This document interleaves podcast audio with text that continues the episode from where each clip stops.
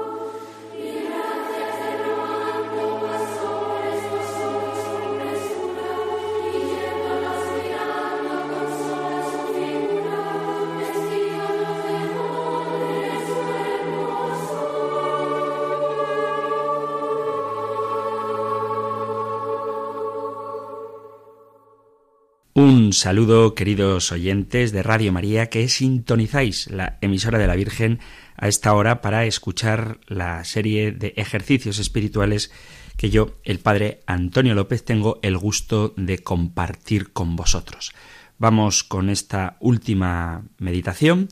Espero que nos ayude a saber vivir lo que nuestro amor a Jesucristo nos impulsa a vivir y hoy me gustaría hablar desde la perspectiva de lo que significa ser cristiano, cómo vivir nuestra caridad de una manera muy concreta. Lo digo, lo de la manera concreta, porque a veces estamos como queriendo averiguar el modo en que podemos expresar la caridad de Cristo, el amor de Cristo que nosotros hemos recibido, y la mayor de las obras de caridad es la evangelización.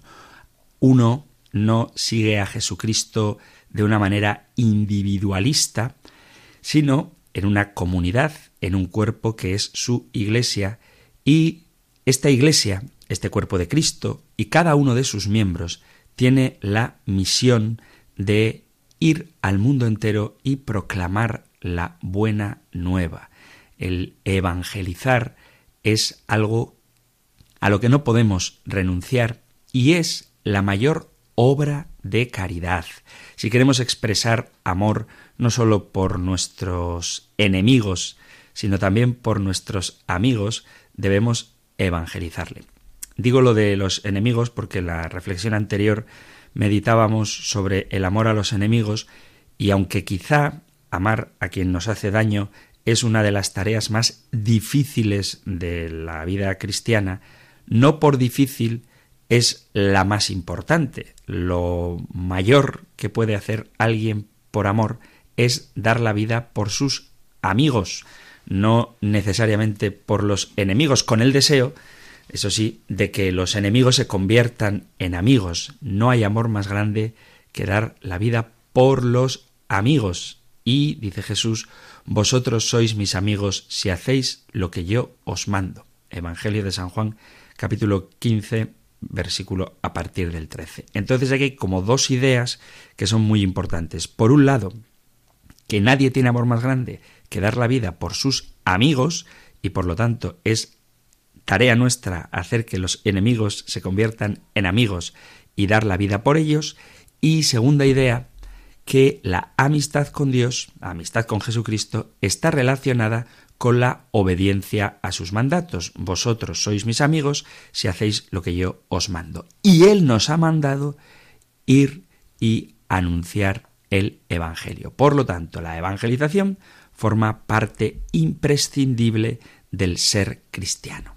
Vamos a comenzar con una breve oración y después hablaremos de la importancia que tiene en nuestra vida concreta que lo que buscamos como fruto en los ejercicios espirituales no es solamente una sensación emocional intensa hacia Jesucristo, que ojalá que sí, pero esta emoción, este afecto hacia Jesucristo, esta afectividad, solamente será efectiva en la medida en que la pongamos al servicio de nuestros hermanos en lo que, como digo, es sin duda la mayor obra de caridad, que es dar la vida, dar la vida por nuestros amigos. El Papa Benedicto XVI decía, a veces se tiene la tendencia de reducir el término caridad a la solidaridad o a la simple ayuda humanitaria. En cambio, es importante recordar que la mayor obra de caridad es precisamente la evangelización, es decir, el servicio de la palabra. Ninguna acción es más benéfica y por tanto caritativa hacia el prójimo que partir el pan de la palabra de Dios, hacerle partícipe de la buena nueva del Evangelio, introducirlo en la relación con Dios. La evangelización es la promoción más alta e integral de la persona humana. Y sigue diciendo el Papa Benedicto, citando a su vez a Pablo VI, es el anuncio de Cristo el primer y principal factor de desarrollo. La verdad originaria del amor de Dios por nosotros, vivida y anunciada, abre nuestra existencia a aceptar este amor, haciendo posible el desarrollo integral de la humanidad y de cada hombre. En este sentido, hay que recordar cuál es la misión de la Iglesia y cada uno de nosotros somos Iglesia. La misión de la Iglesia es la evangelización, donde se encuentra y se despliega su entera misión, cuyo caminar en la historia avanza movido por la gracia y el mandato del Señor, id por todo el mundo y proclamad la buena nueva. Este anuncio es proclamación del reino de Dios, cuyo centro es la proclamación de Jesucristo, Hijo de Dios, hecho hombre, muerto y resucitado, que ofrece la salvación a todos los hombres como don de la gracia y de la misericordia de Dios. Jesús lleva a cumplimiento el plan de Dios Padre. Pero hay algo más, y es que Jesús en persona, en la buena nueva, como él mismo afirma al comienzo de su misión, aplicándose las palabras de Isaías relativas al Mesías, es el ungido enviado por el Espíritu Santo del Señor. El reino de Dios que tenemos que anunciar no es un concepto, no es una doctrina, no es un programa elaborado muy astutamente por los hombres, sino que ante todo es una persona que tiene rostro y el nombre de esa persona es Jesús de Nazaret, imagen del Dios invisible. Dios envió a su Hijo al mundo a quien constituyó heredero universal para que fuera profeta, sacerdote y rey de todos. La misión de la Iglesia, la misión de cada cristiano que sabe que Cristo está vivo, es evangelizar. Evangelizar constituye la dicha y la vocación propia de la Iglesia y de cada cristiano, su identidad más profunda. Ciertamente, Todas las obras de misericordia son importantes y necesarias, teniendo en cuenta la fragilidad y la pequeñez de la condición humana y aún más teniendo en cuenta la sobreabundancia del amor misericordioso de Dios por nosotros. Pero es el anuncio de la buena nueva de Jesucristo el fundamental y más grande acto de misericordia que se pueda cumplir en la historia.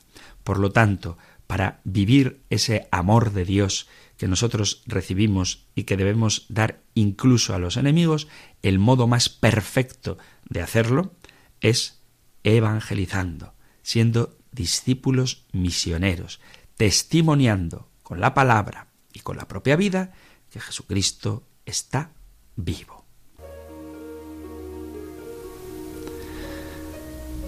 Dice el Señor en su palabra, carta a los Romanos capítulo 10 versículo 13, todo el que invoque al Señor como a su Dios será salvado por él. Ahora bien, ¿cómo van a invocar al Señor si no creen en Él?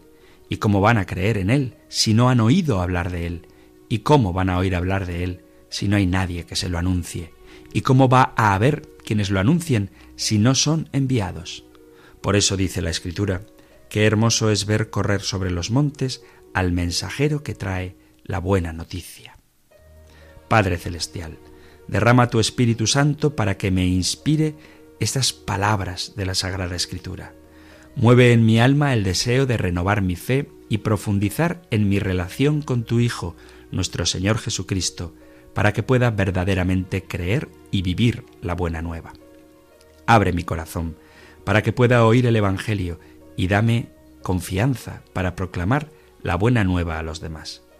Derrama tu espíritu para que me fortalezca y así pueda ser testigo del Evangelio en mi vida diaria por medio de mis palabras y acciones. Que en los momentos de dudas recuerde, si no yo, entonces, ¿quién proclamará el Evangelio? Si no es ahora, entonces, ¿cuándo se proclamará el Evangelio? Si no proclamo la verdad del Evangelio, entonces, ¿qué proclamaré? Dios nuestro Padre, te ruego que por medio del Espíritu Santo pueda oír la llamada a evangelizar para profundizar en mi fe, crecer con la confianza para poder proclamar el Evangelio y ser testigo valiente de la gracia salvadora de tu Hijo Jesucristo, que vive y reina contigo en la unidad del Espíritu Santo, un solo Dios, por los siglos de los siglos. Amén. Si estamos haciendo estos ejercicios espirituales es porque queremos vivir en plenitud nuestra vida cristiana y ser cristiano implica una necesidad de anunciar a Jesucristo y Cristo resucitado. ¿Por qué? Porque la voluntad de Dios es que todos los hombres se salven y lleguen al conocimiento pleno de la verdad. A veces uno se pregunta esto, ¿no? ¿Qué es lo que Dios quiere? Pues ya lo sabes, que todos los hombres se salven y lleguen al conocimiento pleno de la verdad. Esto es una frase de la primera carta a Timoteo, capítulo 2, versículo 4, y que deberíamos hacerlo lema de nuestro ser cristiano, porque si pedimos hágase tu voluntad en la tierra como en el cielo, si pedimos que se haga la voluntad de Dios, sabemos, porque está explicitada en la Sagrada Escritura, cuál es esta voluntad de Dios, que todos los hombres se salven y lleguen al conocimiento de la verdad. Es Dios Padre, es Jesucristo, es el Espíritu Santo, es el propio Evangelio, es la persona humana, el cristiano, la Iglesia, la sociedad, quien pide evangelización. Dios Padre, Jesucristo, el Espíritu Santo y el Evangelio nos piden que evangelicemos, por eso es necesario anunciar a Jesucristo, y cada persona humana, todas las personas humanas, el cristiano en concreto, la Iglesia y la sociedad actual requieren evangelización y por eso es necesario anunciar el Evangelio. Así que tanto por quien lo pide como por quien lo necesita, no podemos renunciar a esta misión.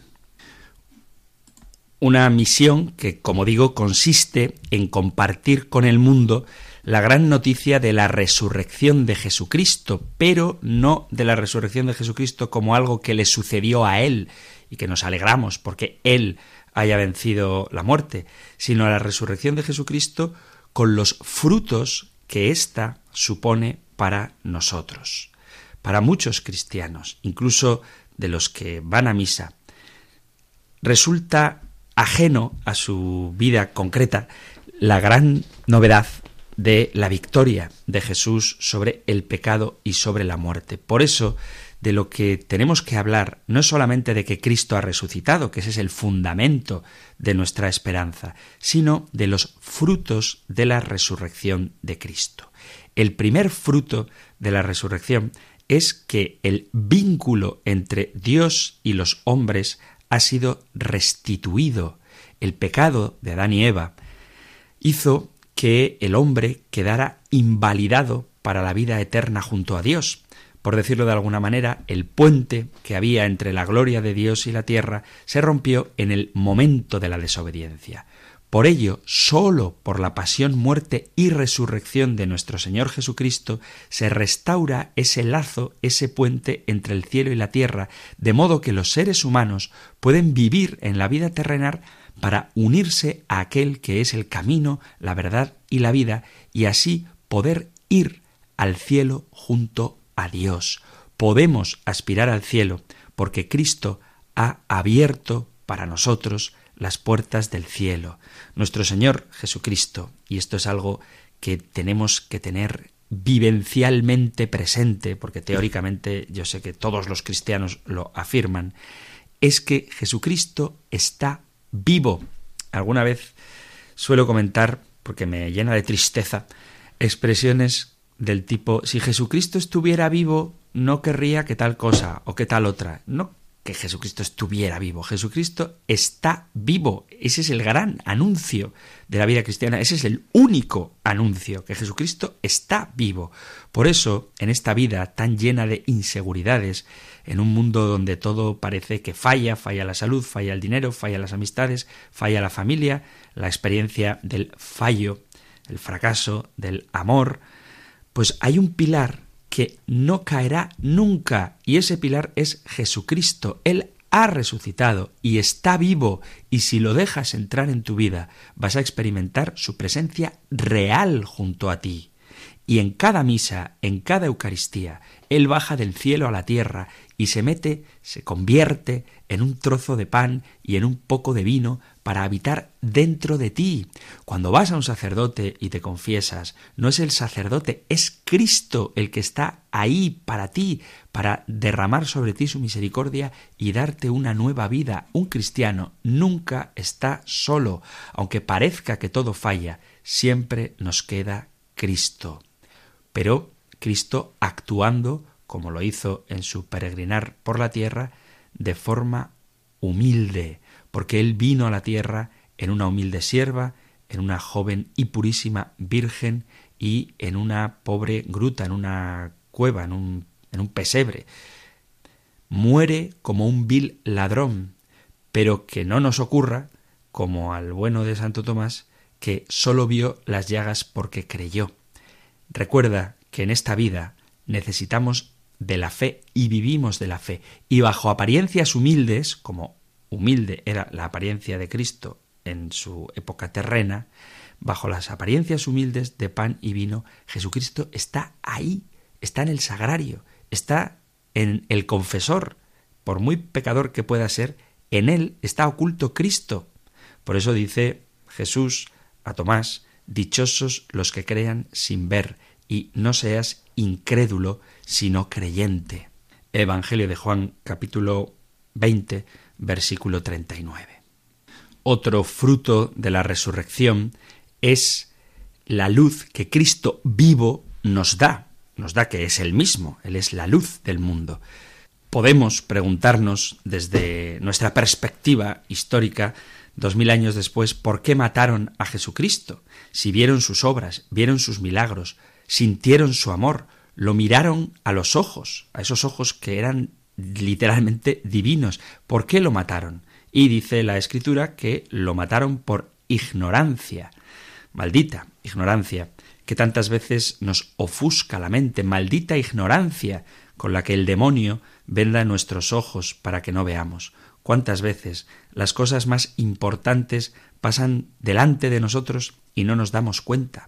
Hay tantos líos, tantos problemas humanos, económicos, de salud, familiares, que a veces nos cargamos lo más valioso que tenemos, como decir un te quiero a tus padres, a tu cónyuge, un abrazo a tu hermano, pedir perdón a una persona que te siente lejos, tomarte algo con un abuelito, dar las gracias a tus padres por lo bien que se portan contigo, a tu madre por haber hecho la comida, disfrutar de un partido de fútbol con tu padre o con tus amigos, visitar a un anciano o a una anciana que quizá ya esté perdiendo la conciencia de la realidad, que está perdiendo la cabeza, y después, cuando mueren, nos damos cuenta de todo lo que podíamos haber hecho y no hicimos, o nos arrepentimos del mal que quizá les hicimos simplemente por no estar atentos, pues hay todavía una ignorancia peor que esta, y es la ignorancia de vivir esta vida terrenal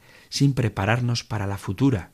Ya dice el Señor Jesucristo en el Evangelio esa frase que hizo que el gran San Francisco Javier se convirtiera ¿De qué te sirve ganar el mundo entero si pierdes tu vida?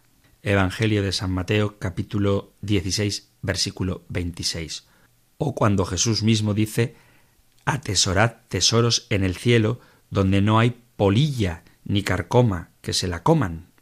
Evangelio de San Mateo, capítulo 6, versículo desde el 19 al 23. No atesoréis tesoros en la tierra, donde la polilla y la carcoma los roen, donde los ladrones abren boquetes y los roban. Atesorad tesoros en el cielo. Porque donde está tu tesoro, allí está tu corazón. Bueno, pues Jesucristo muerto y resucitado se presenta a nuestras vidas como luz para nuestra oscuridad. Él elimina esa ignorancia que nos lleva a la muerte y nos puede hacer perder la felicidad. Jesucristo es la luz y sólo junto a Él podemos ver y podemos vivir esta vida como verdaderos hijos de Dios. Jesucristo resucitado no quiere a los cristianos solos y cada uno viviendo su vida espiritual de una manera intimista a su, como se suele decir, a su rollo, cada uno aislado en su propio rumbo. Él dice en el Evangelio de San Mateo capítulo 18 versículo 20 que donde dos o más estemos reunidos en su nombre, Él está ahí con nosotros. Más aún, dice que Él es el buen pastor, que quiere que todas sus ovejas estén reunidas en un único rebaño. Él es el pastor que nos cuida. Él es el que nos lleva hacia los pastizales eternos. Dice San Juan capítulo 10 versículo 16 que tiene otras ovejas que no son de ese redil y que a esas también es necesario traerlas y oirán mi voz y serán un solo rebaño y un solo pastor. Como se suele decir, cada uno somos de nuestra padre, de nuestro padre y de nuestra madre, cada uno tenemos nuestras virtudes y defectos, pero todos estamos unidos en la misma fe, alrededor de un mismo amor, que es el amor de Cristo. La Iglesia no son los templos, las catedrales, la Iglesia somos los cristianos reunidos en torno a Cristo y como rebaño nos dejamos amar y cuidar por el buen pastor. No hay nadie en el mundo, ni entre nuestros familiares y amigos, que desee tanto nuestra felicidad verdadera como la desea Cristo. Dice Jesús, Yo soy la vid y mi Padre es el labrador. Vosotros sois los sarmientos, permaneced en mí. El sarmiento no puede dar fruto por sí mismo, sin mí no podéis hacer nada. Evangelio de Juan capítulo 15, versículo a partir del 4 en adelante.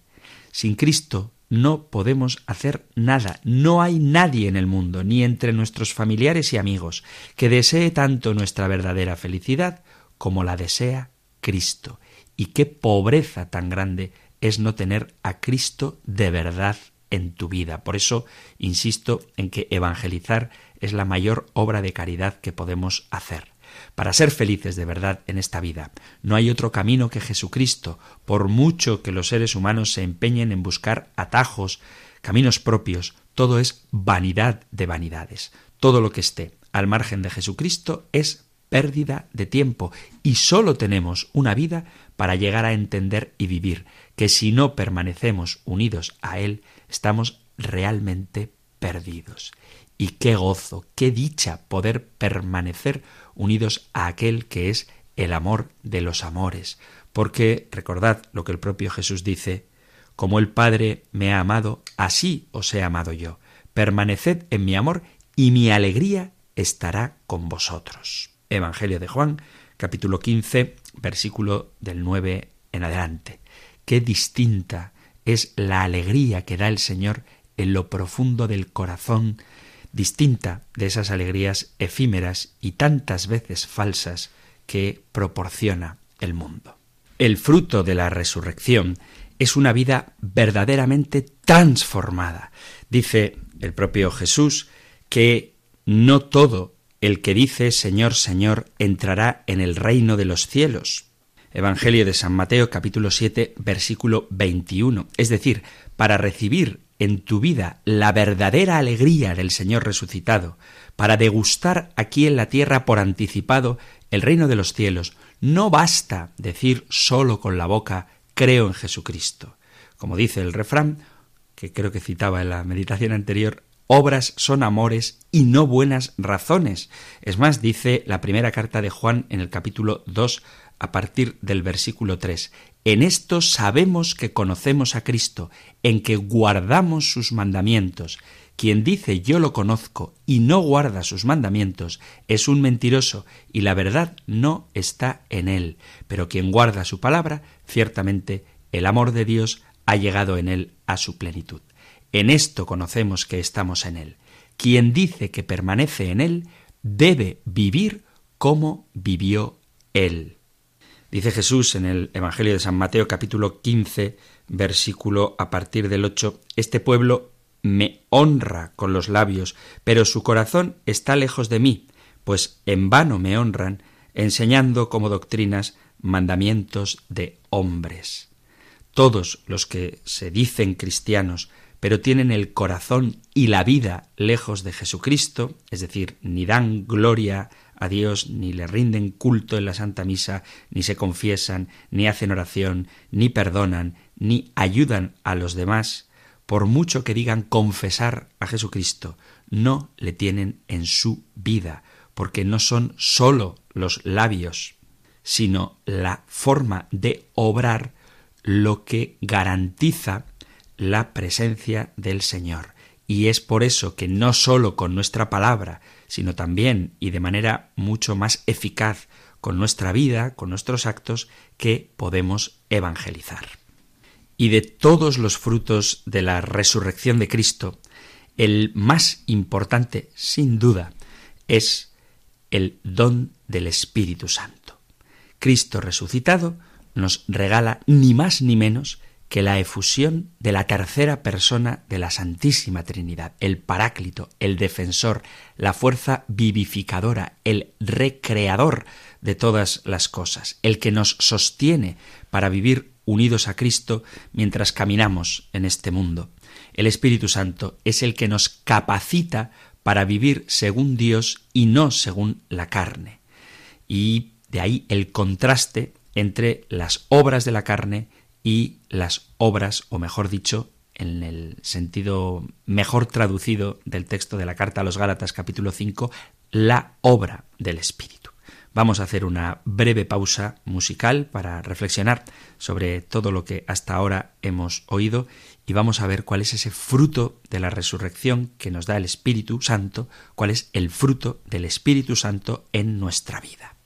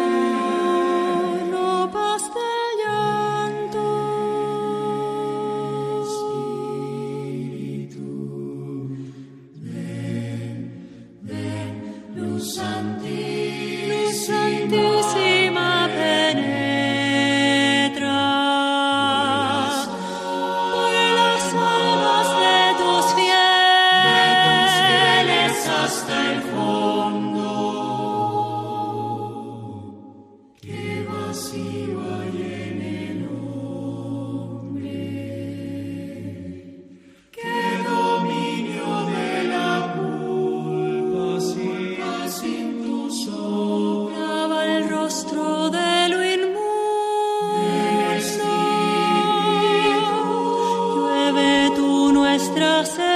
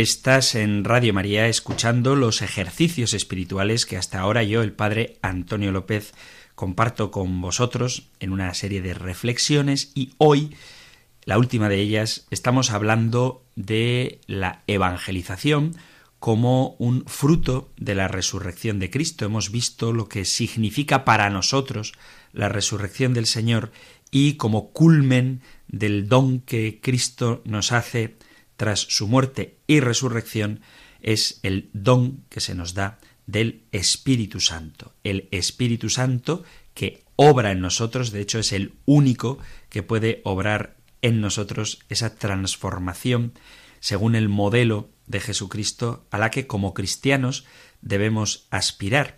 Es el Espíritu Santo el que nos mueve a evangelizar y es el Espíritu Santo el que puede hacer que esa evangelización de fruto. Nadie puede decir que Jesús es Señor sin la acción del Espíritu Santo.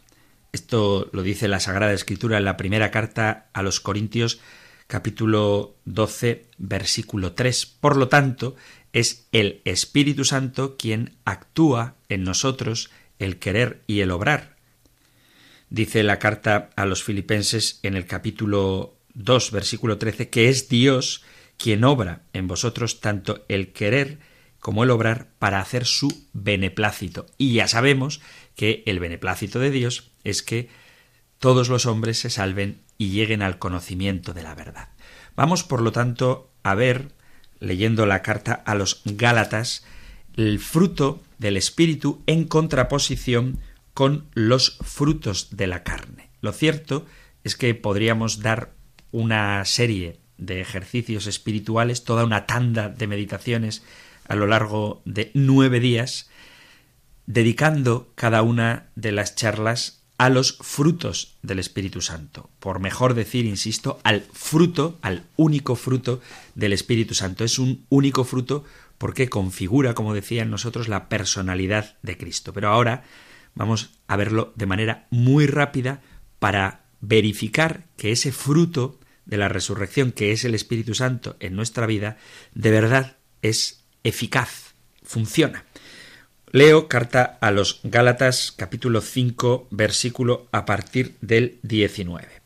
Las obras de la carne son conocidas fornicación, impureza, libertinaje, idolatría, hechicería, enemistades, discordia, envidia, cólera, ambiciones, divisiones, disensiones, rivalidades, borracheras, orgías y cosas por el estilo.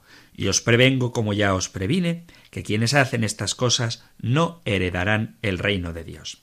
En cambio, el fruto del Espíritu es amor, alegría, paz, paciencia, afabilidad, bondad, lealtad, modestia, dominio de sí.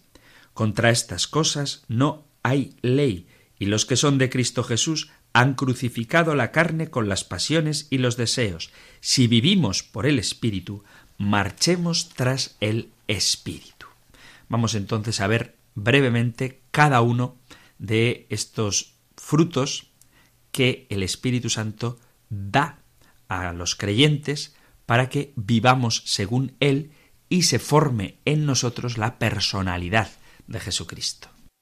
Repito que se podría dar una charla de una hora o más de cada uno de estos frutos, pero voy a hacerlo de manera breve, muy breve, aunque sé que me va a costar. El primer fruto del que habla la carta a los Gálatas es el amor. Ya sabéis que la esencia del cristianismo es el amor porque Dios se define a sí mismo, según la palabra de Dios, carta de San Juan capítulo primera carta de Juan capítulo 4 versículo 8 como amor. Y es imposible que alguien diga que es cristiano y no refleje amor. Esto es una contradicción, el no manifestar amor, porque, como digo, Dios es amor. La palabra de Dios nos dice que amemos siempre, tanto cuando el amor es recíproco, cuando la otra persona se lo merece, como cuando no es recíproco, porque nos pide la palabra de Dios que amemos a nuestro prójimo como nos amamos a nosotros mismos. Y Jesús da luego un salto en el Evangelio de Juan, dando un mandamiento nuevo, que es que nos amemos los unos a los otros como Él nos ha amado. Para amarnos entre nosotros es preciso, primero, vivir del amor de Dios, ese amor con todo el corazón, con toda el alma, con todas las fuerzas. Una vez que tú amas a Dios y te sientes amado por Dios, el amor al prójimo será un reflejo de cada de eso que llevamos dentro, porque de lo que está lleno el corazón desborda la boca. Eso es lo que dice el Evangelio de Lucas en el capítulo 6, versículo 45. El hombre bueno del buen tesoro del corazón saca lo bueno, y el malo del malo saca lo malo, porque de lo que rebosa el corazón habla la boca. Por lo tanto, si nuestro corazón está rebosante de amor, necesariamente lo que va a salir de él es el amor. Y esta es la nota distintiva del cristiano. No me canso de repetir la palabra de Dios cuando dice, la señal por la que conocerán que sois discípulos míos es que os amáis los unos a los otros. Evangelio de Juan capítulo 13 versículo a partir del 35. En esto conocerán que sois discípulos míos, si os amáis los unos a los otros. Otro fruto del que habla la carta a los Gálatas es la alegría. Esta es otra característica propia del cristiano, la alegría, el gozo.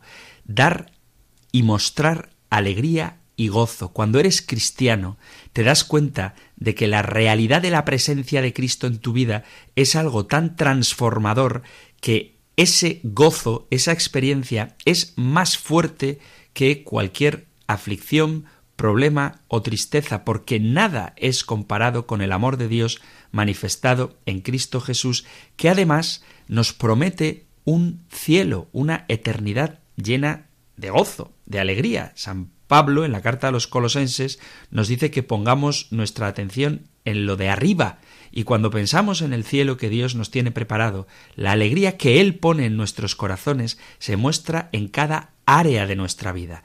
Os animo, como ejercicio para leer la Sagrada Escritura poniendo el foco de atención en un aspecto concreto, a que leáis el Evangelio de Lucas, fijándoos en cuántas veces aparece la alegría. La alegría de la Virgen María cuando recibe el anuncio del ángel Gabriel, la alegría del niño Juan en el seno de su madre Isabel, la alegría de los pastores cuando reciben la buena noticia, la alegría es la señal distintiva de la presencia de Cristo, la alegría de los apóstoles que tras Pentecostés salen a predicar con un gozo tan grande y tan incomprensible que quienes les contemplaban pensaban que estaban borrachos. Dice San Pablo en la carta a los Filipenses capítulo 4 versículo 4, Estad siempre alegres en el Señor. Os lo repito, estad alegres. Y esta es una señal que no puede faltar en la vida de un cristiano. Por supuesto que la alegría no significa el cachondeo. La alegría no es ese jaranero ruido que en el fondo trata de tapar el agujero de una vida sin sentido, sino la certeza serena, infinitamente gozosa, de saber que somos objeto del amor de Dios. Por lo tanto, no puede haber un cristiano triste, no puede haber nadie que teniendo a Cristo en su vida no sienta ese gozo de su presencia. La alegría es, en cierto sentido, la expresión natural del amor, el fruto que emana del amor. Es como la luz del sol o el perfume de la flor o el calor del fuego, una alegría que no se apaga en medio de los problemas, antes al contrario, crece y se robustece en medio de ellos, pues se hace más necesaria que nunca. Cuando se está en comunión con Dios, que es amor, la persona es feliz y busca también hacer felices a los demás. Es una alegría que supera todo goce fundado en las cosas superfluas o materiales. Y la perfección de la alegría es la paz, porque supone el tener posesión de aquello que se ama, y aquello que amamos es Dios, y Dios, y este es un misterio insondable, se nos ha dado. Por eso, la seguridad de la paz que brota tener a Dios en el corazón. La paz nos hace personas serenas que mantienen el alma en la posesión constante de la alegría a pesar de todo. La paz no de quien sabe que lo tiene todo controlado, sino la paz de quien sabe que Dios lo tiene todo controlado. Y muy parecido a la paz, incluso etimológicamente, la paciencia. La paciencia que supera las turbaciones, que implica la lucha permanente contra los enemigos del alma y las fuerzas visibles e invisibles. La paz facilita el encuentro armonioso con las criaturas con las que nos relacionamos. La paciencia nos hace cristianos que saben controlarse e impide que seamos vengativos o vivamos resentidos. Este fruto de la paciencia nos ayuda a superar la tristeza e impide que nos quejemos ante los problemas y sufrimientos de la vida. La paciencia es la actitud propia de quien sabe que Dios tiene sus tiempos, que Él no se equivoca, que el Señor siempre cumple su promesa, que el Señor, el Señor del tiempo, el Señor de la historia, sabe en qué momento, de qué modo, cuándo ha de manifestarse y aguardamos serena y pacientemente en Él. Muy unido a la paciencia está la afabilidad el ser afable, el ser amable. Afabilidad tiene mucho que ver con fablar, con el modo en que hablamos, y aquí quiero hacer una advertencia a propósito del uso que le damos a la lengua, porque el apóstol Santiago en su carta nos advierte de lo peligrosa que es. Sería otra reflexión muy interesante. Pero la afabilidad implica tratar con muchísima delicadeza a la gente con la que nos relacionamos, ser amable mostrando un genuino interés por la otra persona. Dice San Pablo a los filipenses que cada uno considere a los demás como superiores y que ninguno busque únicamente su propio bien, sino también el de los otros. La afabilidad es algo que se puede practicar con el modo en que hablamos a los demás, no sólo con qué les decimos, sino con cómo se los decimos. Tiene mucho que ver con la dulzura, esforzándonos para que otros vean cómo es el amor de Dios. Otro fruto del Espíritu es la bondad, que podríamos traducir como buen trato. Hay distintas maneras de ser bondadosos y una de ellas, como digo, es la palabra. Dice San Pablo también a los Efesios en el capítulo 4 que debemos decir palabras que edifiquen a la comunidad y traigan beneficios a quienes las escuchan. Debemos tratar bien a los otros, incluso a aquellos que no hacen lo mismo con nosotros. Amad a vuestros enemigos y orad por quienes os maltratan. Así demostraréis que actuáis como vuestro Padre Dios que está en el cielo y hace salir su sol sobre buenos y malos y manda la lluvia a justos e injustos. Evangelio de San Mateo, capítulo 5, versículo 43 y 44. Por lo tanto, tenemos que fijarnos en cómo tratamos a los demás, que sea siempre bien, que seamos no solo buenos, sino bondadosos, que expresemos esa bondad, esa delicadeza, esa dulzura, esa amabilidad de Dios. También la fe, no como virtud teologal ahora, sino como fruto del Espíritu. El Señor nos pide depositar toda nuestra confianza en Él, sin importar los momentos difíciles que pasemos. Confiar en el Señor es estar totalmente seguro de que uno va a recibir lo que espera, estar convencido de que algo existe aunque no se pueda ver. Dios sabe recompensar a quienes tienen fe, pues al hacerlo estamos demostrando la fidelidad. Al ser fiel a Dios, le estás poniendo por encima de todo lo que hay en tu vida. Y cuando lo haces, todas las cosas repercuten en tu bien. La fe, en este sentido, se expresa en la fidelidad de Dios, en la capacidad de tener nuestra esperanza, nuestra confianza puesta en Él. Otra de las expresiones del Espíritu Santo en nuestra vida es la humildad, la modestia. Ser humilde es algo que no puede faltar en la vida del cristiano. Sed humildes, pacientes, amándoos los unos a los otros, dice San Pablo también en la carta a los Efesios capítulo 4. Ser humilde es aceptar que sin Dios no podemos hacer nada y que gracias a Él lo tenemos todo. Humildad, ojo, no es sinónimo de baja autoestima, sino de dejar que Dios sea más importante que mi propio yo. Y el último de los frutos del Espíritu que nos cuenta San Pablo en la carta a los Gálatas es el dominio de sí, el autocontrol, una característica propia del cristiano, no fundados en la fuerza de voluntad y en la meditación, en el sentido este espiritualoide que hoy está tan de moda, sino el autocontrol en el sentido de saber que no nos pertenecemos. Dios nos ha dado la libertad para elegir entre el bien y el mal, y cada elección que hagamos tiene sus consecuencias. Dios respeta nuestra libertad y nos invita a que aprendamos a controlarnos, a controlar nuestros malos deseos, nuestras malas inclinaciones, nuestros malos pensamientos, y quien necesita ayuda para gobernar sus impulsos puede acudir a Dios para que Él, por medio de su Espíritu Santo, le dé la fortaleza necesaria. Nosotros no podemos dejarnos llevar por los instintos, como los animales, esta expresión tan común de yo soy así. Bueno, eres así, pues cambia. Es que no puedo, amigo, es que no estás solo.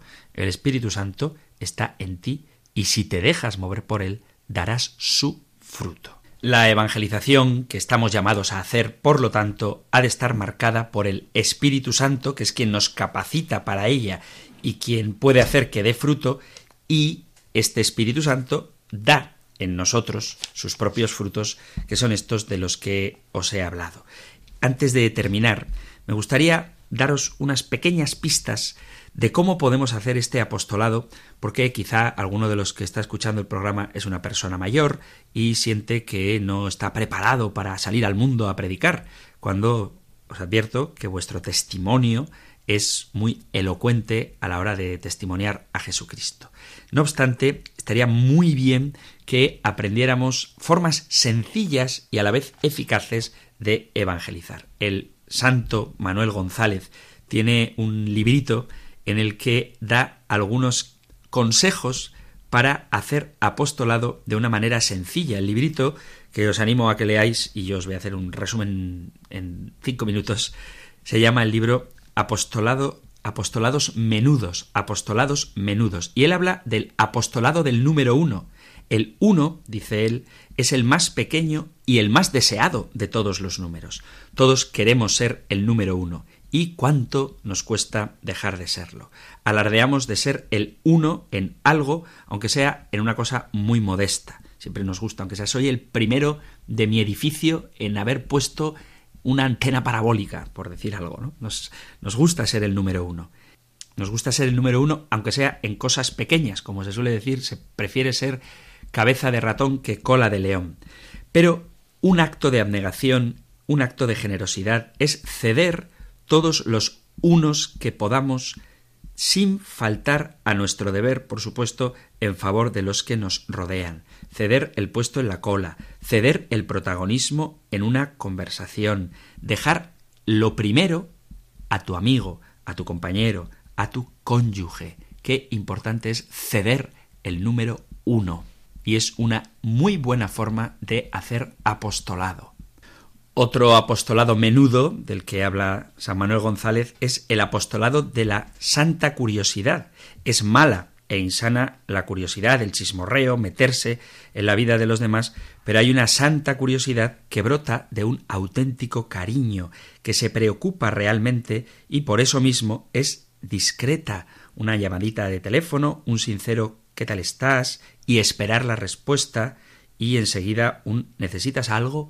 ¿Puedo ayudarte? y es una curiosidad santa. No se trata de convertirse en un metete, sino ser fino, delicado y preocuparte sinceramente por el otro como fruto de la caridad, una caridad que siempre es ingeniosa. Fijaos cómo el propio Jesús pregunta tantas veces con esta santa curiosidad ¿qué buscáis? ¿Qué quieres? ¿Por qué lloras? ¿Qué quieres que haga por ti? ¿De qué discutís por el camino? Entonces, así como Jesús se preocupa con santa curiosidad por aquellos por quienes con quienes se topa por el camino, nosotros podemos hacer apostolado de esa misma manera e iniciar una conversación que lleve a Dios. Después está el apostolado del saludo. Dice Jesús, si saludáis solo a los que os saludan, ¿qué mérito tenéis? Saluda a todo el mundo. Te devuelva o no te devuelva el gesto. Yo recuerdo una vez que mi padre me contó la anécdota edificante de que cuando iba a trabajar de mañana en el autobús solamente había un señor que cuando entraba a las cinco o cinco y media de la madrugada en el autobús saludaba alegre y fuertemente a todo el mundo. Entraba con un buenos días cuando todo el mundo estaba ahí medio somnoliento. Bueno, pues estar con esa disponibilidad de saludar al otro haciéndole constatar que existe para ti es también una forma de despertar el cariño y la curiosidad por de dónde le viene a este hombre tanta alegría. Hacernos cercanos a la gente, a la gente a la que no vamos a poder llegar de una manera, si quieres, muy concreta, pero saludarles hará que se acorte la distancia, porque el saludo abre muchas posibilidades, corta distancias y mata el orgullo.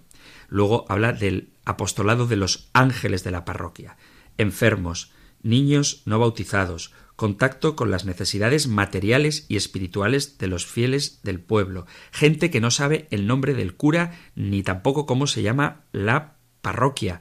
Hay mm, poca presencia a veces de los sacerdotes que tenemos varios pueblos o porque nos cambian mucho de parroquia, pero los ángeles de la parroquia son esas personas que son referentes permanentes, signos externos de la casa de Dios. Por lo tanto, todos los que vivís en un pueblo podéis ser los ojos, los oídos y las manos de Jesús en el pueblo. Los sacerdotes normalmente pasamos, nos van cambiando de pueblo, pero los fieles permanecéis ahí y por eso tenéis un hermoso apostolado. Y por último, que se acaba el tiempo, el apostolado, dice él, de dorar las espaldas. La espalda es lo que peor tratamos del prójimo, pobrecillas las espaldas, lo que decimos del prójimo ausente. Sin embargo, un apostolado muy bonito que podemos hacer y que da un testimonio precioso de amor a Jesucristo es hablar bien a las espaldas de todo el mundo. Nunca, de verdad, nunca permitáis una conversación en la que se esté denigrando a nadie, aunque sea en detalles tontos. Poned un poquito de sentido del humor y mucha caridad para desviar la conversación. Lo mismo que los cristianos podemos hacer mucho daño con pequeños consentimientos que hacemos ante el pecado, podemos hacer mucho bien si con el fruto del Espíritu Santo somos capaces de sembrar a Jesucristo. No hace falta ser un San Francisco Javier para evangelizar. Hace falta amar como San Francisco Javier, eso sí, pero el modo concreto de hacerlo ya dependerá del lugar donde Dios nos ha puesto como luz del mundo y sal de la tierra. Eso es lo que somos. El fruto de la resurrección de Cristo es el Espíritu Santo que nos da la vida de Cristo y la fuerza de Cristo para hacer presente el amor de Dios ahí donde nos encontremos. Gloria al Padre, al Hijo y al Espíritu Santo, como era en el principio, ahora y siempre, por los siglos de los siglos. Amén. El Señor te bendiga y te guarde, el Señor ilumine su rostro sobre ti y te conceda su favor, el Señor te muestre su rostro y te conceda la paz. Y la bendición de Dios Todopoderoso, Padre, Hijo y Espíritu Santo, descienda sobre ti y te acompañe siempre. Amén.